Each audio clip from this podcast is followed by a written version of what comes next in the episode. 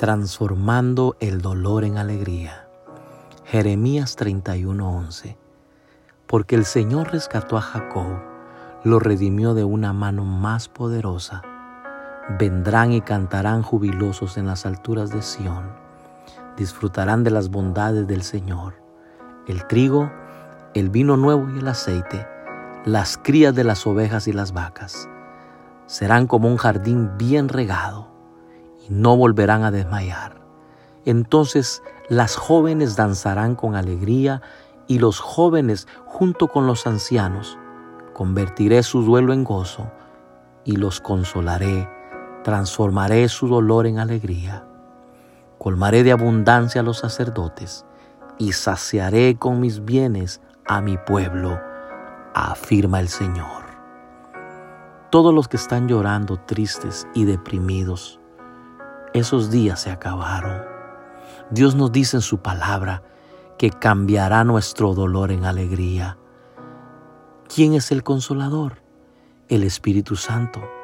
Lo que ahora es tu más grande preocupación se convertirá en tu más grande victoria.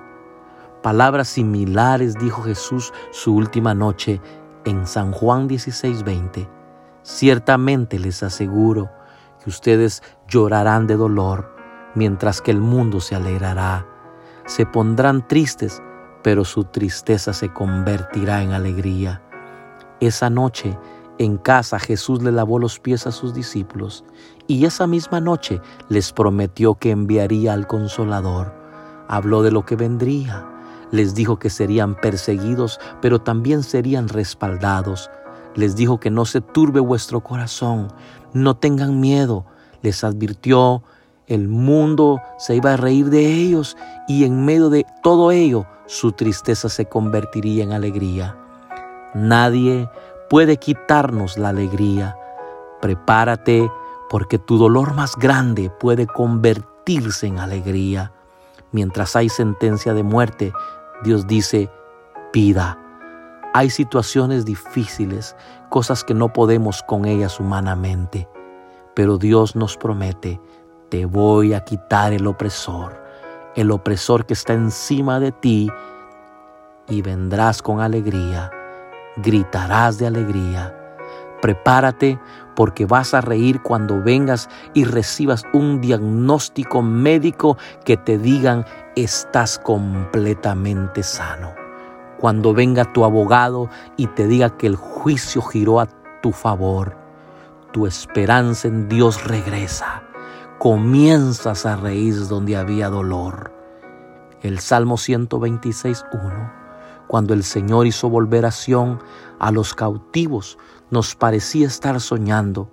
Nuestra boca se llenó de risas, nuestra lengua de canciones jubilosas. Hasta los otros pueblos decían, el Señor ha hecho grandes cosas por ellos. Si el Señor ha hecho grandes cosas por nosotros, y eso nos debe de llenar de tanta alegría, lo que Dios hará contigo será tan grande que te llenarás de alegría.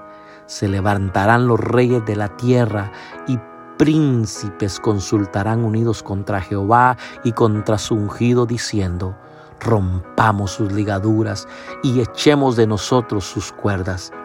El que mora en los cielos se reirá, el Señor se burlará de ellos.